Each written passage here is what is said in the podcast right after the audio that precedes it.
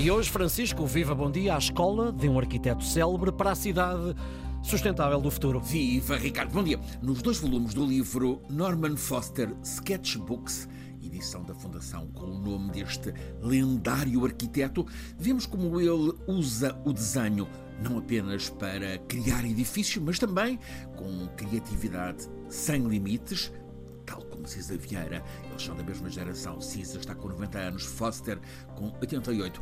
Também para desenhar mobiliário, objetos vários, por exemplo, o carrinho que transporta o pequeno almoço, mas também quadros, livros, até mesmo roupa. Tudo quanto faz parte do nosso dia a dia é suscetível para a reflexão e o desenho nos cadernos de desenho que são inseparáveis da pessoa de Norman Foster. Ele parece viver numa gruta de Aladino fértil em ideias.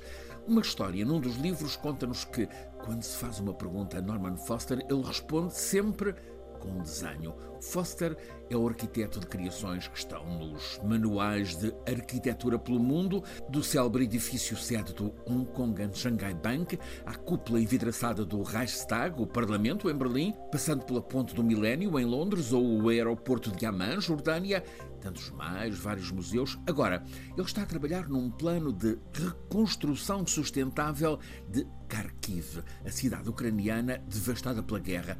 Ele que é celebrado pelo desenho de edifícios com estatuto de catedrais, está agora a pensar em edifícios de construção económica, sustentável, integrados em bairros com concessão e mobilidade também sustentável. Ele rodeia-se sempre na equipa do ateliê por mais novos, gente de várias gerações. Ele conta que precisa das ideias dos que estão entre os 20 e os 80 ou 90 anos. Agora está a instalar na fundação dele em Madrid Foster nasceu em 35 numa periferia de Manchester, Inglaterra. Tem uma fase de vida na América, Nova York, agora tem uma das bases em Madrid, a terra da mulher, uma psicopatologista famosa, Helena Ochoa. Ora, na sede da Fundação Norman Foster funciona agora um catalisador de ideias para a cidade sustentável do nosso presente e do nosso futuro. É o que ele chama de rede de cabeças pensantes de diversos lugares do mundo, que numa parceria com a Faculdade de Arquitetura da Universidade Politécnica Escola Pública de Madrid, junta neste momento jovens arquitetos, urbanistas, sociólogos, psicólogos, assistentes sociais, gente de vários saberes, gente de 20 ou 30 anos, de 22 países, que em articulação com arquitetos de vasto currículo, como o Burkinabé Prémio Pritzker Francis Querré ou o americano nascido na Índia Chakrabarti desenvolvem um laboratório prático experimental sobre a cidade sustentável do futuro.